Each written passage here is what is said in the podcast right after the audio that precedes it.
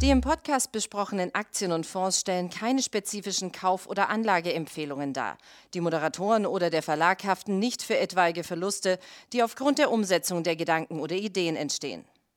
Hallo meine Damen und Herren, es ist Donnerstag, der 23. September. Das bedeutet, das vierte Quartal steht vor der Tür. Mit mir im Studio zum Podcast mein Kollege Alfred Meider. Und hallo Alfred. Hallo. Wir blicken nach vorne. Wir sind alle gespannt auf das vierte Quartal. Wie das der letzte Zeitraum im Börsenjahr wieder wird, was wir erwarten können. Bis jetzt war es super angenehm für Anleger. Nach dem Sahnejahr 2020, nach der V-förmigen Erholung, nach dem Corona-Crash, dann auch dieses Jahr sehr angenehm. Alfred, wir haben ein paar Brennpunkte ganz neu jetzt auf dem Tisch. China ist wieder ein Risiko geworden mit Evergrande oder wie auch immer man das ausspricht. Ähm, da der Immobilienkonzern, der äh, große Schulden hat, 300 Milliarden, sind es knapp und die Märkte bewegt. Machen wir es so. Wie schätzt du im Moment die Börsenlage ein und was erwartest du für die nächsten drei Monate? Ja, gute Frage. Also erstmal vielleicht das Thema nochmal abhandeln mit Evergrande, Evergrande, ja. wie auch immer. Schön finde ich übrigens, dass du China sagst und nicht China, wie die hier in Bayern oder China, also die norddeutsche Variante. Ja. Also die ähm, einzig wahre, ne? Ja. Es, ähm, es wurde ja ähm, verglichen mit, mit Lehman, äh, mit der Lehman-Pleite in der Finanzkrise. Das ist natürlich äh, sehr weit hergeholt und es gibt äh, viele, viele Unterschiede. Einer ist unter anderem für mich der wichtigste, dass äh, die Lehman-Pleite doch sehr überraschend kam. Ein Tag vorher äh, wurde noch gesagt, Lehman ist sicher, da kann nichts passieren. Und bei Evergrande ähm, ist ja schon sehr lange, seit Wochen, äh, die Schieflage bekannt. Und es wird vermutet schon seit Tagen, dass die Firma jeden Tag zusammenbrechen kann. Also es ist viel an Erwartung schon drin. Und natürlich ähm, wäre ein Fall längst nicht so schlimm wie der von Lehman Brothers. Evergrande ist nicht systemrelevant. Man hat Immobilien ähm, als Sicherheit, die zwar nicht ausreichen, um die Schulden zu decken, aber ähm, wahrscheinlich würde ein Zusammenbruch doch ähm, lokal in China begrenzt sein. Mhm.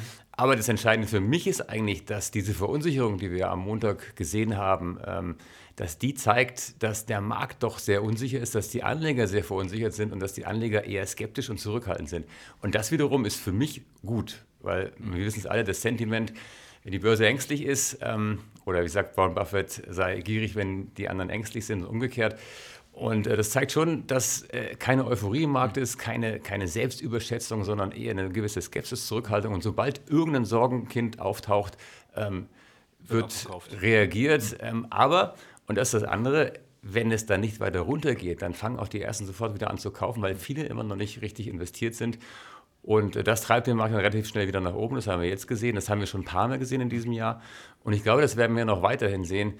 Denn ähm, es ist für mich ganz wichtig, dass die grundlegenden Säulen diesen Aufschwung begleiten schon lange, dass die aufrechterhalten bleiben. Und das sind eigentlich drei. Äh, niedrige Zinsen, dann das steigende Anlegerinteresse, die, der zunehmende Zahl an Aktionären und dann noch ähm, und gute Unternehmensdaten. Und die drei sind nach wie vor gegeben. Okay, woran meinst du, woran liegt dann diese Unsicherheit dann im Markt? Also was, was beschäftigt die Anleger? Weswegen, du hast ja gerade gesagt, das Thema bleibt in China. Wahrscheinlich wird Peking dann das Unternehmen dann auffangen. Aber wie kann es dann sein, trotzdem, dass das so rüberschwappt? Naja, es ist ja so, ähm, es wird ja schon seit, seit Wochen äh, geredet, wir müssen mal eine Korrektur bekommen. Und ich glaube ja, dass die Mehrheit der Anleger darauf wartet, dass eine Korrektur kommt, um dann wirklich einsteigen zu können. Und darum wird auch von vielen Experten gesagt, ja, wir müssen jetzt eine Korrektur bekommen, allein schon, weil wir lange keine hatten. Ich glaube, wir hatten jetzt ähm, beim S&P, ich glaube, 250 Tage ohne 5% Korrektur. Das gab es auch schon sehr lange nicht. Und ähm, das zeigt dann aber auch wirklich, wenn dann sowas passiert, klar, es ist erstmal geht es nach unten, weil natürlich auch viele Spekulanten dann auf fallende Kurse setzen äh, in dem Moment, wenn ähm, solche Sachen passieren, weil natürlich alle diese Korrektur erwarten. Aber wenn sie dann nicht kommt, ähm, schlimmer ist es für viele, nach oben was zu verpassen, dann wird eben doch äh, wieder gekauft. Und wie gesagt, diese Unsicherheit ist für mich sehr gut. Also das Schlimmste, was eigentlich die schlimmste Situation am Markt ist, wenn alle sagen, hey, kann ja nichts passieren, eine Korrektur ist immer eine Nachkaufchance und genau das ist jetzt andersrum. Und das zeigt eigentlich, dass der Markt sehr, sehr stabil ist. Das klingt jetzt widersprüchlich. Auf der einen Seite ist er verunsichert, auf der anderen Seite stabil, aber diese Verunsicherung oder diese Skepsis schafft die Stabilität. Okay, also nicht zu vergleichen mit, was ja einige oft sagen, mit 2000. Mit der Situation Nein, um 2000.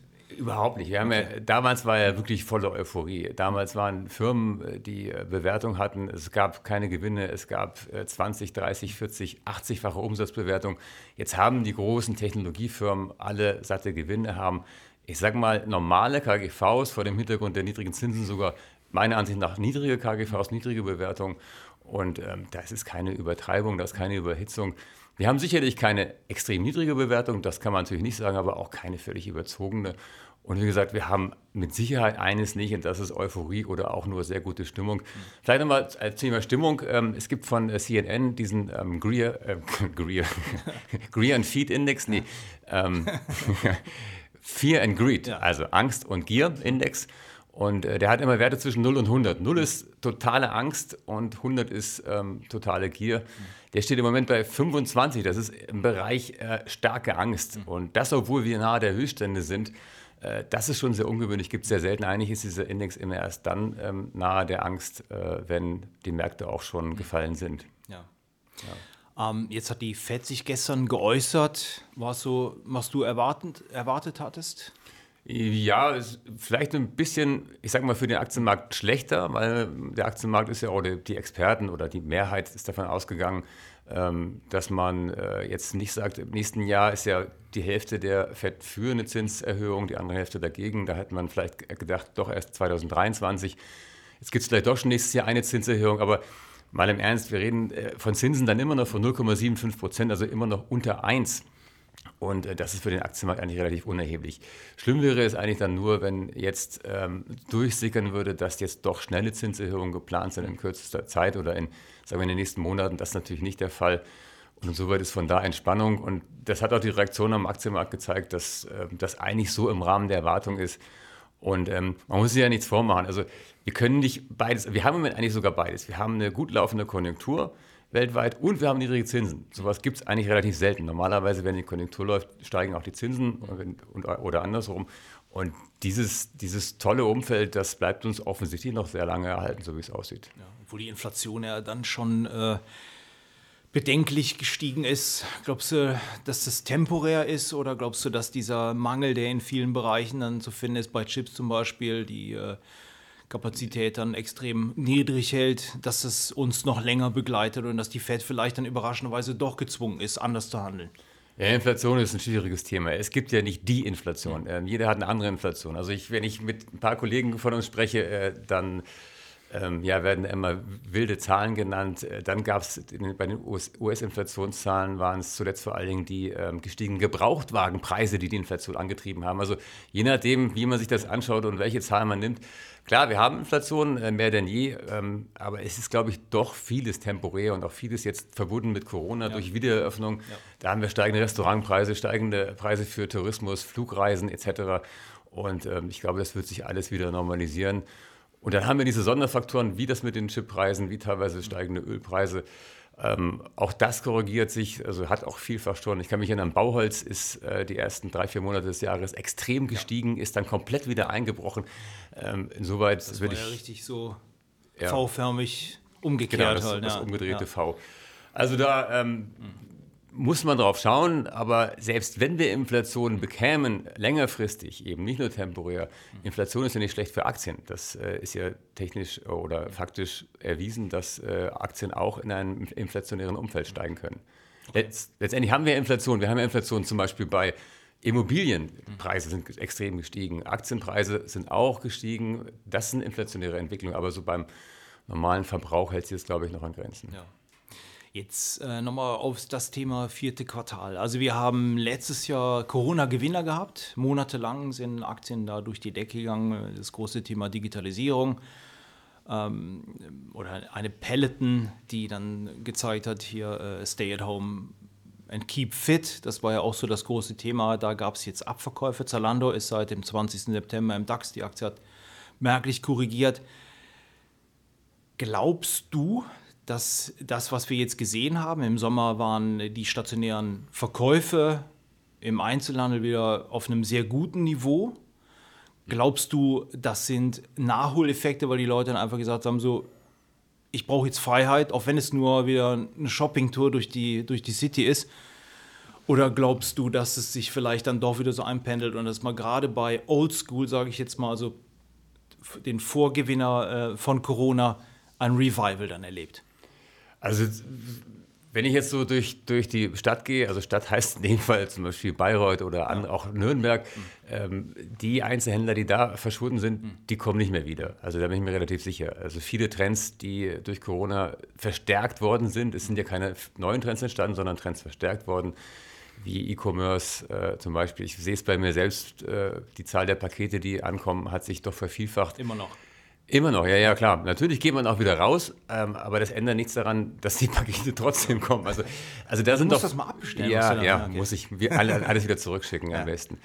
Nein, da hat sich schon, schon viel verändert und ähm, ich glaube auch nicht, dass, was ja viele zwischendrin mal gesagt haben, jetzt kommt das Reopening und jetzt dreht sich alles wieder um. Äh, die Trends werden bleiben, da dreht sich nichts um. Natürlich werden einzelne Firmen, denen es zwischendrin auch mal schlecht ging, dass es denen wieder besser geht, dass da wieder was zurückkommt. Aber, jetzt kommt das große Aber, man sieht es ja bei Lufthansa und bei TUI oder bei vielen anderen Unternehmen aus der Branche, dass das eben ein sehr, sehr steiniger und sehr langer Weg wird. Und ähm, ich kann eigentlich nur jedem raten, äh, die Aktien in diesem schwierigen Umfeld stecken, dass man die doch eher meiden sollte und dann wirklich lieber auf die Gewinner setzen. Also es muss jetzt kann nicht unbedingt eine Peloton sein, aber aus dem Bereich Digitalisierung, E-Commerce, ähm, konkret fällt mir gerade Square ein, auch so ein, so ein äh, Pandemiegewinner mit digitalen Zahlungsformen. Das sind so Aktien, die, die sicherlich durchlaufen werden. Okay. Du hast ja, glaube ich, auch eine ziemlich extreme Meinung zu Kino. Da hatten wir es ja auch schon mal. Du hast mir doch mal gesagt, dass du die Kinobranche sogar vor dem aussiehst. Also du hast es nicht nur beim stationären Handel, den du sehr kritisch siehst, sondern dass du sagst, es gibt noch andere Bereiche, die richtig Probleme bekommen, halt auch weil Streaming so gut gelaufen ist. Ja, also auf Kino vor dem Aus, habe ich das echt gesagt? Also, Ja, das hast du äh, gesagt. Okay, ja, auf Sicht vielleicht von, von wollte ich 20 nicht mehr. Jahren schon, aber ähm, ist natürlich so, klar, es wird, also wa- was, glaube ich, ein Revival bekommt, sind Live-Events wie Konzerte etc., weil das ist schon was anderes, da habe ich auch dieses, dieses Erlebnis, das habe ich ja im Kino zum Teil auch, aber äh, die werden es natürlich schwer haben, die, die Kinobetreiber, ähm, das ist einfach so. Ja. Wo glaubst du eigentlich bei, bei Streaming, wo da, äh, wo der Deckel ist? Also Disney Plus, deswegen die Frage jetzt. Der Disney-Chef hat sich geäußert gestern und gesagt, äh, Delta, weil Delta ja in Amerika explodiert, ähm, wird das vierte Quartal, was den Content angeht, schwächer. Und die Disney-Aktie hat daraufhin 4% verloren.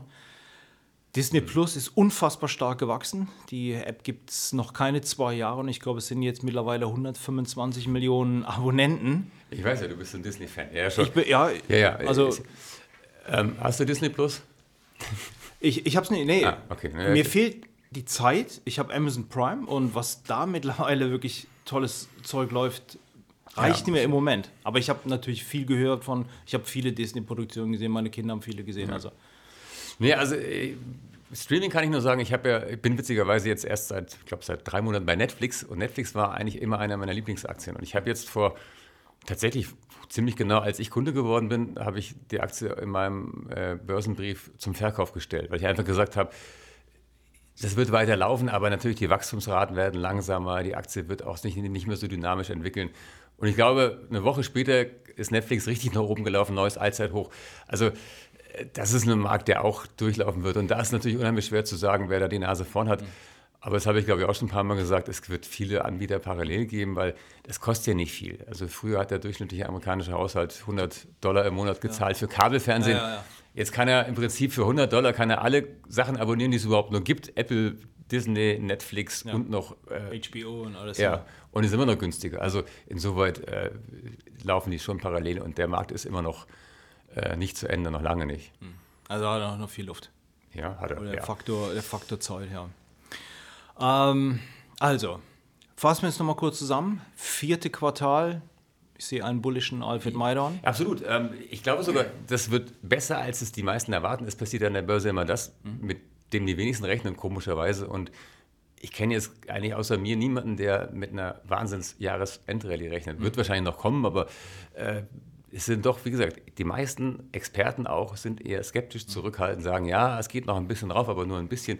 Ich glaube, es geht noch mal richtig nach oben, weil tatsächlich ähm, es sind so viele neue Leute an der Börse. Und vielleicht noch ein, eine Zahl, die noch ganz wichtig ist. Äh, wie bei jedem Markt, es geht um Angebot und Nachfrage.